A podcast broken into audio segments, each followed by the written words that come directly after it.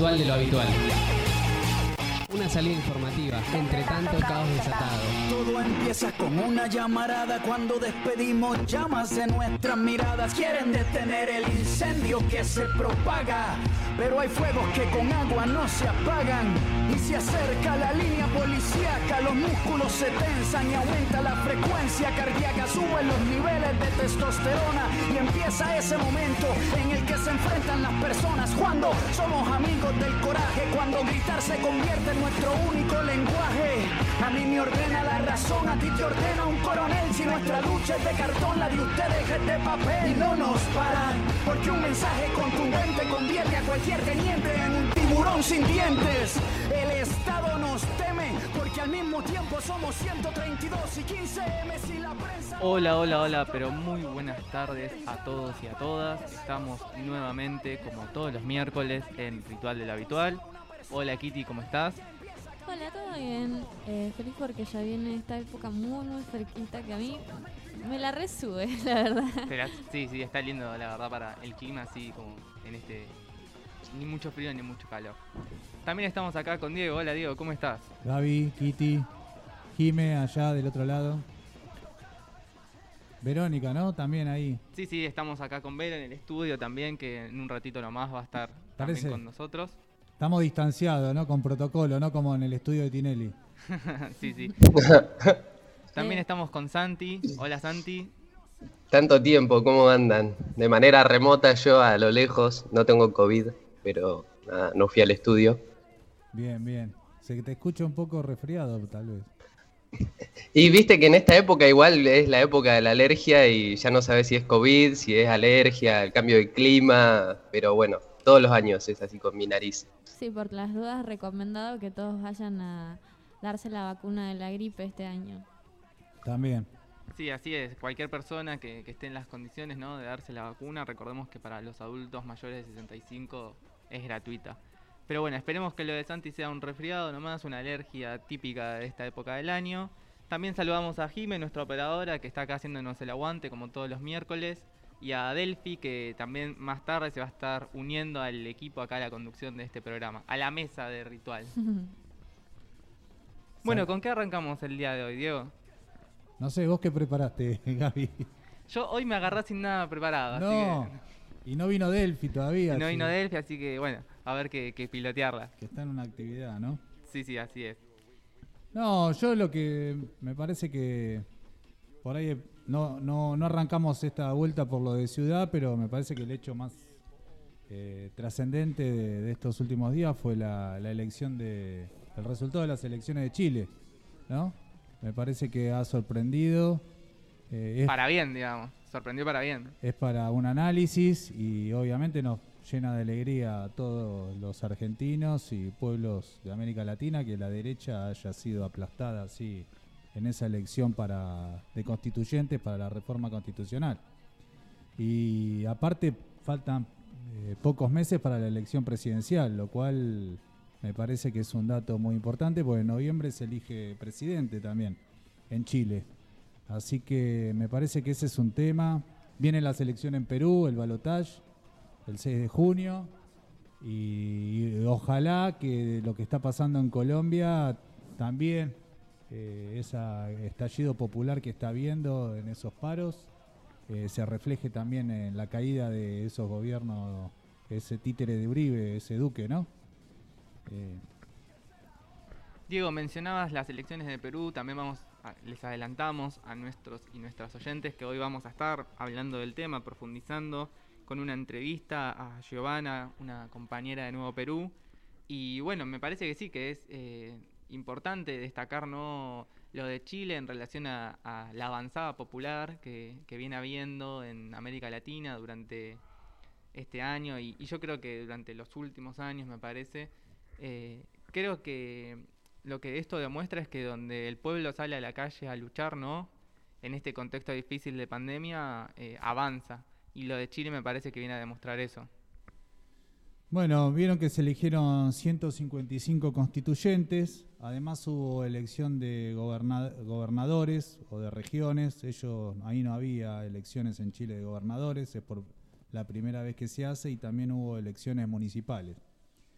Eh, el, eh, digamos, el partido de Piñera tuvo una aplastante derrota eh, en todos los sectores, tanto en las elecciones de gobernadores, en las elecciones municipales y en la elección de constituyente. Ha habido una gran abstención. eh, vieron que en Chile el voto es voluntario, no es obligatorio. Votó el 43% del padrón. En la elección de la consulta popular eh, alrededor del cambio de la constitución votó el 51% del padrón, el 80% de los que fue a votar votó a favor de la reforma y ahora hubo, eh, bueno, más de la mitad no fue a votar. Eh, bueno, eso da motivo también para un análisis. De los 43%, de ese 43% que fue a votar, eh, el partido de Piñera, que es que unificó a toda la derecha de Chile, Vamos por Chile, sacó el 21% de los votos.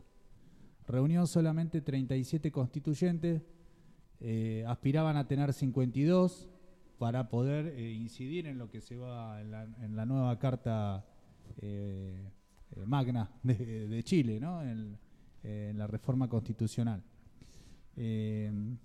El gran, lo que aparece como emergente principal es una cantidad de candidatos eh, independientes. eh, Sí, incluso que se presentaron como sin ningún partido que lo respalde. Sí. Eso me llamó mucho la atención. alrededor de 48 constituyentes que con una gran heterogeneidad que se auto- que se agrupan dentro de lo que serían los independientes. Ahí había un grupo que se llama Nueva Constitución que sacó 11 y después el resto son alrededor de 30. Eh, y después eh, la lista Apruebo, que sacó 25, eh, 25 constituyentes. Y después dentro del centro izquierda la novedad también sería que hubo como una interna, mini interna de- dentro del centro izquierda de Chile, donde la alianza Apruebo Dignidad, que, es una alianza entre el Frente Amplio y el PC, le ganó a la lista del pueblo, que sería de eh, ex, exconcertación. Eh, o perdón, a, los de la concertación, el grupo de Bachelet. Eh, como, bueno, y eso también se reflejó en las elecciones eh, de, a gobernación, ¿no? Con, donde ha habido cambios muy importantes. Los independientes ganaron en 105 comunas. Habrá que ver quiénes son bien esos independientes. Eh, y después eh, la derecha perdió Valparaíso, donde ganó el Frente Amplio, eh, perdió Magallanes, perdió Aysén, donde ganó el Partido Socialista, y en el resto van a, hay balotaje. E- y en muchos lugares la derecha quedó, el Partido Piñera quedó fuera del balotaje. El balotaje era entre fuerzas independientes, fuerza izquierda o, o lo que era la concertación. Eh, bueno, hay todo un tema alrededor del contenido de lo que se va a reformar, eh, todo un tema específico eh, que Piñera lo quería promocionar, que era la paridad de género, la inclusión de los derechos de, de las mujeres y la igualdad de género. Vieron que había 78 constituyentes, eligieron 78 constituyentes hombres y 77 mujeres, pero en las listas mayoritariamente eran mujeres las protagonistas de todas las listas. Sí, sí, en este caso la paridad de género terminó perjudicando a las mujeres, ¿no? Porque estaba planteado 50 y 50. Exactamente, sí. Eh, y después hay una incorporación del tema de los pueblos originarios en Chile, donde hay 11 constituyentes que son representantes de los pueblos originarios. De esos eh, se eligieron 7 mapuches que representan al pueblo mapuche, que bueno, tiene una gran presencia en el país eh, hermano, dos aymaras y uno que representa a cuatro eh, nacionalidades, eh, Rapanui, Quechua, Diaguita y Yagán. Bueno, acá lo que hay que analizar es por qué tanta gente no fue a votar, ese sería un aspecto, y después el resultado, que es un gran que en definitiva las dos expresan un gran castigo a los eh, bueno, el gobierno de Piñera. En eso creo que un punto tiene que ver con cómo fue la respuesta de Piñera frente al estallido de 2019, cómo la no lectura de lo que estaba pasando ahí. Eh, bueno, como dicen, no eran 30 pesos de aumento de boleto, eran 30 años de injusticias. Y como el lema de una de las listas, esta la lista del pueblo, que es una de las que sacó 24 eh, constituyentes, dice, somos quienes hemos vivido y crecido en la inequidad y la desigualdad, y somos quienes nos levantamos un 18 de octubre para decir basta. Eh, bueno, es esa juventud eh, que se ha expresado eh, al calor de, eso, de ese estallido y que ha tenido una, una expresión en las urnas. Sí, me parece recalcable eso que, digamos, este chispazo, el primer chispazo que fue esto en 2019 fue por las estudiantes que se manifestaron en el subte y que en realidad, o sea, la juventud simplemente está demostrando años de cansancio en el pueblo, en ese tipo de, rebeliones, digamos, que tienen. Me, parece, cada vez que veo el video me emociono, o sea, es demasiado. La verdad que sí, es, totalmente impresionante, ¿no? Eh, y seguro que es parte de lo que está latiendo en toda América Latina y que mm, bueno, que también la pandemia ha agudizado esa situación de falta de oportunidades, de perspectiva, de crisis y, esos jóvenes, y las nuevas generaciones eh, se ven en, digamos, en sus padres, eh, en los mayores, eh, se comparan, por decirlo de una manera, están viendo, bueno, cuál es la perspectiva. Lo otro que también se expresa es que no han llegado, como dicen algunos analistas, seguramente van a seguir saliendo más más eh, informes y, análisis de este resultado, pero que bueno, que no llegó la ayuda en medio de la pandemia. El gobierno de Piñera, gran parte de esos que no van a votar, eh, le están dando un cachetazo a él y, una parte es por cómo han administrado la pandemia. Yo creo que eso nos va a atravesar a todas las elecciones, van a estar medidas de cómo se, cómo se cómo le pegó eso al conjunto del pueblo. Y como decía Kitty, me parece que sí, que, para nosotros tenemos que tener en cuenta ese aspecto de la nueva generación, ¿no? No es lo mismo, bueno, la juventud en Chile que la juventud en Argentina, tiene cada uno tiene su particularidad. Sí, o la juventud de Colombia. Pero hablan de una nueva generación que está queriendo decir algo. Eh, no, y en eso que vos decías de, la pandemia, ¿no? De cómo eh, estas estas crisis, estas conmociones sociales que, surgen, que vienen durante los últimos años, eh, se relacionan con la pandemia, ¿no?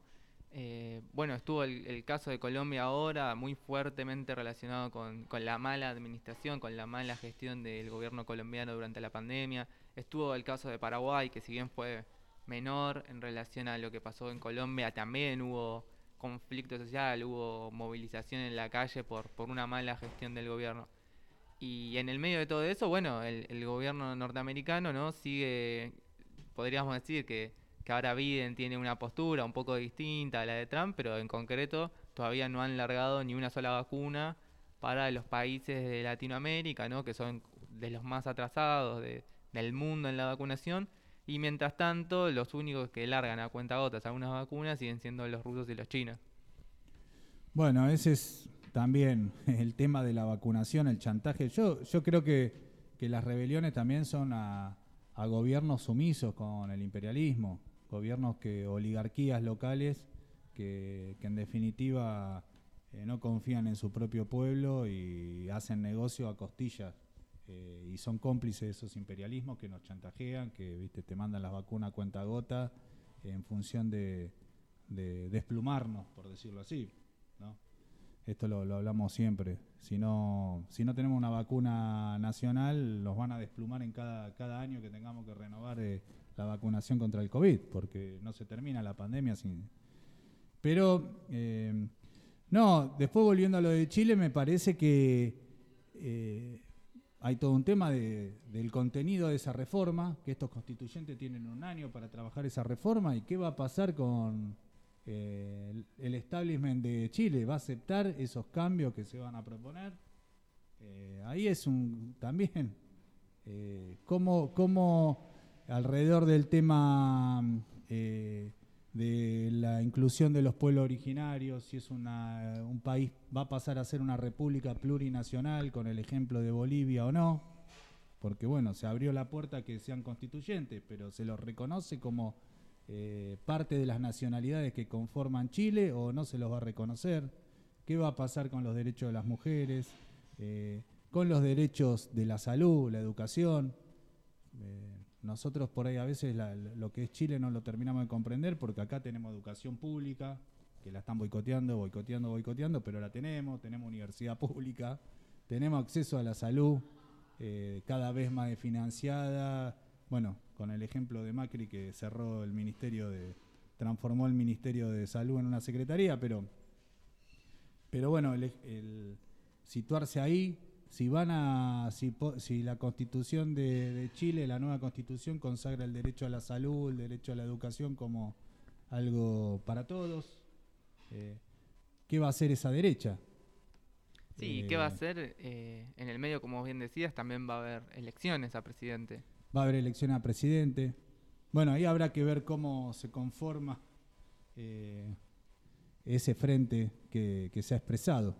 Veremos, pero efectivamente me parece que, que el estallido del 2019, que empezó con los estudiantes, que como decíamos no eran 30 pesos, eran 30 años, eh, y la inequidad con la que se vive en ese país, eh, bueno, han abierto un curso que, que está en disputa y veremos, ojalá que corone con, eh, con un triunfo de un gobierno popular en, en noviembre y que puedan hacer una, una reforma constitucional que, que amplíe al máximo los derechos de los pueblos, las mujeres, los pueblos originarios y del conjunto. Sí, esperemos que, que sea así y seguramente vamos a tener otras oportunidades para volver a hablar de- del tema de Chile, ¿no? del tema de Latinoamérica, pero ahora vamos a ir a una breve pausa musical para volver y continuar hablando con Diego. Perfecto. Nati, Chao, mamita. decile chau a la película. Chao. Chao, mamita, chao.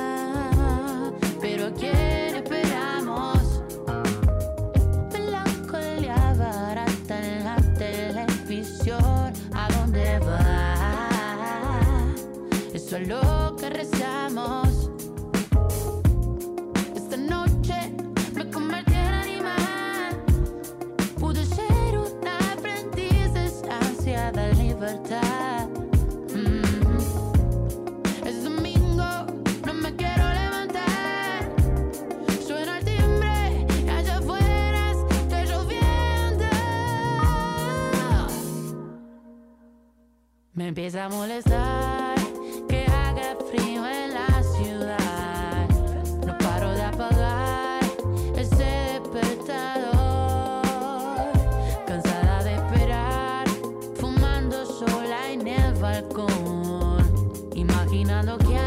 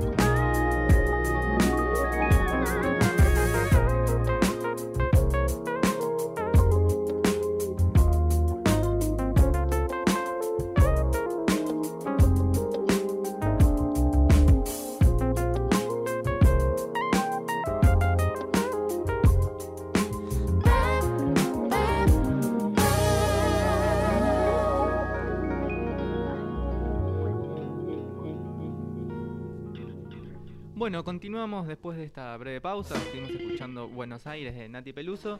Y continuamos con Diego hablando, como todos los miércoles, ¿no? de la actualidad política. Diego, ¿cómo, cómo ves la pandemia acá en, en el país y en la ciudad? Bueno, ayer fue el récord de muertos en un día y el récord de casos, ¿no? Eh, así que eso habla por sí solo. Esto ya dice todo. Exactamente. Provincias donde me parece que es terrible lo que empieza a suceder, como Córdoba, eh, Santa Fe. Eh, la verdad que, bueno, las predicciones de que vamos a superar los 40.000 casos en esta segunda ola y que no se sabe si no hay una tercera en junio, que ya, eh, o en definitiva esto se tra- transformó en un tsunami la segunda ola, ¿no? Si no se toman medidas restrictivas en serio para ganar tiempo con la vacunación y que venga la ayuda económica necesaria, se va a pagar carísimo esto. Me, da, bueno, me da toda esa impresión. Sí, recordemos que ayer hubo más de 700 muertos, algo así como 745 si... si mal- 745, si mal no- 745. exactamente. Eh, y bueno, vos hablabas justamente de las medidas del gobierno y este viernes vence el decreto, el último decreto publicado por el gobierno nacional, ¿no? Eh, indicando cuáles eran las medidas que, que iba a tomar para prevenir el avance de la pandemia. Pero lo que se está discutiendo en estas horas en, el gobierno y en relación a las provincias es justamente tomar nuevas medidas más restrictivas. Y en eso hay un hecho curioso, ¿no? Por decirlo de alguna manera, que es que el gobierno de la ciudad analiza eh, prohibir las clases, re- restringir, digamos, volver a la virtualidad de, de las clases. Ah, me parece que la reta está pagando un costo por no haber puesto como eje la emergencia sanitaria y la situación eh, de los hospitales y del sistema de salud de la ciudad. Está pagando un costo. Está pagando un costo eh, porque, bueno, su discurso queda muy alejado de la realidad. Es un discurso demagógico, pa- empieza- eh, se podría decir, ¿no? Sí, tendría algo de racionalidad elegir las clases presenciales si él estuviera haciendo una campaña constante por la vacunación, por todo, digamos, Porque y no se es cumplan así. los protocolos, claro, y no es así, o sea, no está acompañado de eso. No, él quiso que, me parece, se posicionó en un reclamo, en una necesidad que tienen muchos sectores de abajo y también de, de los estudiantes de, de retomar las clases. El otro día salían datos terribles de que el 40% de, los de los estudiantes no tiene computadora eh, en edad adolescente. O sea, no es que no es un reclamo y una necesidad el problema de la presencialidad. El tema es que viene a, instalar ese eje en medio de la, del- de la segunda ola. ¿Por qué no se acordó en septiembre del año pasado? ¿Por qué no previeron la conectividad para estos momentos en- eh, desde el año pasado? ¿Por qué no, estaban los protocolos? Que hubo que armar todos los protocolos en las escuelas de apurado. Eh, y me parece que está disociado. Lo que él intentó eh, instalar como eje, digamos, de- desde una posición de fuerza, y que lo consiguió momentáneamente, disociado con lo que están transmitiendo el personal de salud. Y eso le impacta en la base a- de electoral de la reta también. Sí, como, la- le, como le impacta también eh, el tema de los docentes. Van 17 docentes muertos. La realidad se lo llevó puesto, diríamos. Sí, la realidad le está haciendo crujir su misma base electoral, que es lo que, en definitiva, estos tipos, así como fue castigado Piñera, fue castigado Trump, ojalá que sea castigado Bolsonaro, el que acá eh, pifió en la pandemia va a ser duramente castigado. Eh, así que, bueno, me parece que eso, eh, si hay un cambio de postura del gobierno de la ciudad, tiene que ver con que le está yendo mal en las encuestas. No porque sean más humanos, ¿eh? Sí, en los sí. focus group ahí no, no están midiendo bien. No es un problema. Ahora cierro las escuelas, pero porque yo quiero. No es un problema de, de humanidad. Después, bueno, nosotros me parece que un punto es el reclamo de la conectividad y de que den computadora a los chicos de las escuelas de la ciudad de Buenos Aires, de las escuelas públicas y el que no tenga. Es un reclamo que, que nosotros tenemos que empezar a levantar también con fuerza eh, para salir de esta disyuntiva. Eh, para los docentes mismos, hay docentes que dan clase por celular. eh, bueno, pero nada, lo, que sí, volviendo al tema, es que eh, esta segunda ola se puede transformar en, un tsunami si no, si no se frena. Si no se frena con, eh, con un cierre casi total, eh, y eso tiene que estar acompañado con ayuda económica para el conjunto de- del pueblo para que puedan soportar esa, ese cierre. Están diciendo que, bueno, gracias al que subió el precio de la soja, hoy hay un superávit fiscal importante o comercial importante de 300 mil millones, están hablando, bueno, que pongan esa plata, ya que esto vino de más, que la pongan para ayudar. Si somos todos el campo, entonces que se aposta. Hablando del campo y del superávit y del precio de la soja, ¿no? que, que ya superó los 600 dólares, justamente me parece importante mencionar un tema que, que ha generado conflicto en, en los últimos, en los últimos días, que es la medida que tomó el gobierno ¿no? de prohibir la exportación de la carne y que claramente no, no cayó muy bien en los sectores ganaderos más concentrados. eh, y bueno, ya anunciaron un paro y un desabastecimiento de, de la carne, ¿no? uno de los principales consumos de la población de nuestro país. La verdad que, bueno, que discutir esto. Pasa que hay un proceso inflacionario, hay una pérdida acelerada del poder adquisitivo de los salarios. Eh, la verdad que, bueno, eh, volvemos al tema de la ayuda para poder tomar las, la- las restricciones. Eh, también el gobierno tiene que tomar medidas perfecto si se prohibió la exportación de, de carne, que abastezcan el mercado interno a un precio que sea accesible para el salario y el trabajo argentino. Tienen que hacer eso y si no cumplen, avanzar sobre esos sectores. Eh, después lo que hay que aprender, eh, me parece que, que fue el conflicto de la 125, es que hay que difer- diferenciar eh, tamaños en el campo. No es lo mismo el que tiene 10 vacas que el que tiene 1000 vacas, que el que tiene eh, 500.000 vacas. O sea, si no hay una política ahí fina, bueno, se unen todo y en definitiva, desde un interés sectorial, eh, los grandes arrastran a los chiquitos y terminan fracasando la medida, porque cuando se intentó expropiar Vicentín, eh, por no hacer inteligentemente esa medida, no anticiparse, se terminó volviendo para atrás.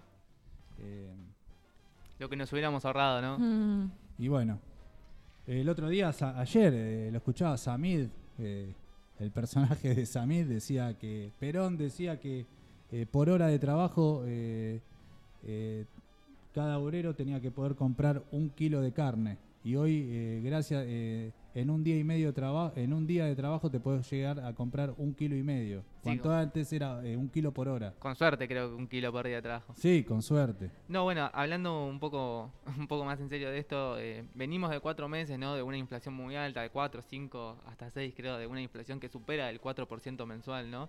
Creo que el, el gobierno necesita, necesitaba no tomar medidas y esperemos que esta medida que toma ahora sea efectiva, ¿no? Para, para que no aumente, para que no continúe el aumento de los precios de la carne, pero también me parece que es una medida que, que busca poner el blanco en lo político, digamos, como bueno, justamente en este sector concentrado, ¿no? De la actividad ganadera que, que bueno, que hace sus negocios, ¿no? Y, no le importa demasiado el precio de la carne de consumo popular.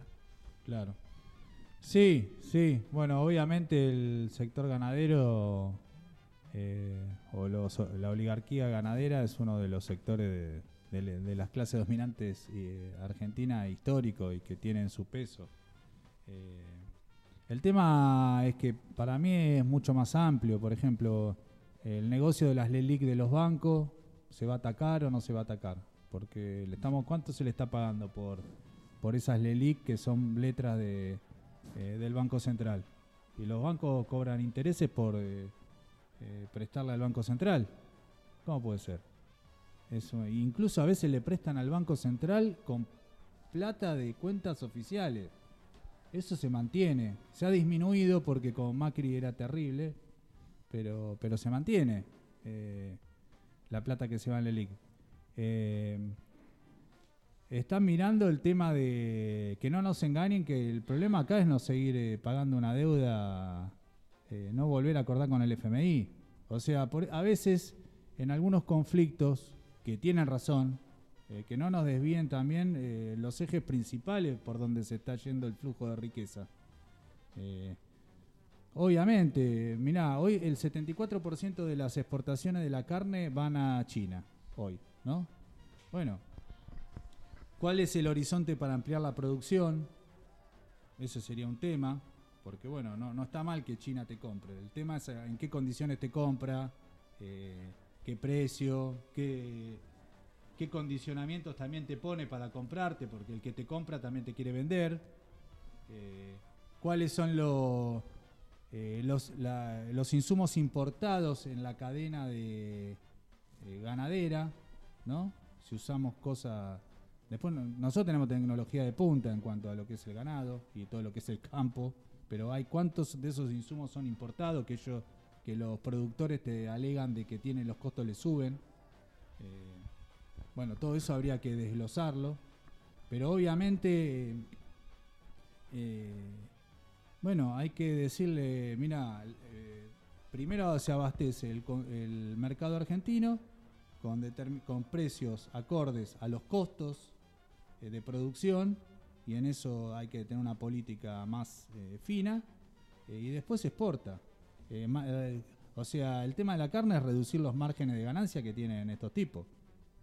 Pero hace falta una política más, más incisiva, no es, si no parece, viste, es para la tribuna, che, suspendimos la exportación de la carne, eh, no tomás medidas para ver el chico, el mediano, el, ma- el más mediano el- el- eh, y el grande, dividir, se unen todo y en definitiva estamos en una discusión cuando por ahí te quieren hacer pasar eh, un elefante por otro lado.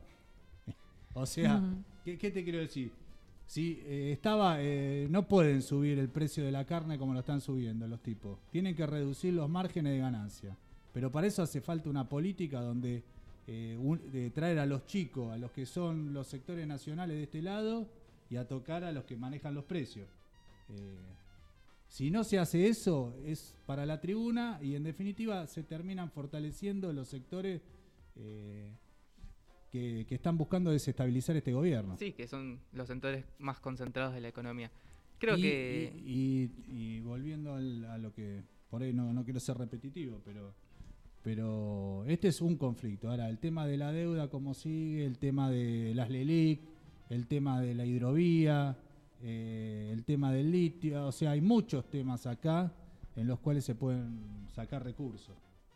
El problema es si hay una política que esté, que vaya a la ofensiva por eso o, no.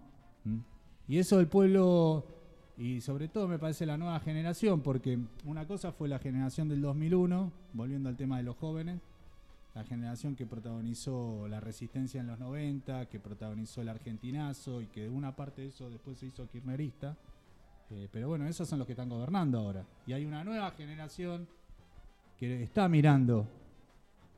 Sí, no, ustedes llegaron con todo esto. Bueno, ¿qué vamos a hacer? Nosotros somos parte del frente con el que se llegó al gobierno y también estamos diciendo, che, muchachos, eh, bueno, me parece que es el, los temas que, que, van a, que van a venir para adelante. Sí, creo que da para seguir charlando largo y tendido. Lamentablemente se nos está agotando el tiempo de, de charlar hoy con Diego, pero bueno, es un gusto tenerte acá como todos los miércoles. No, el gusto también es mío, Gaby.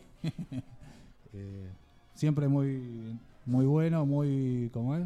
Eh, eh, intercambiar opiniones y escuchar lo que dicen ustedes porque a mí también me, me enriquece. Nos vamos Eh. a anotar eh, los temas para charlar la semana que viene de lo que nos quedó pendiente. Perfecto, perfecto.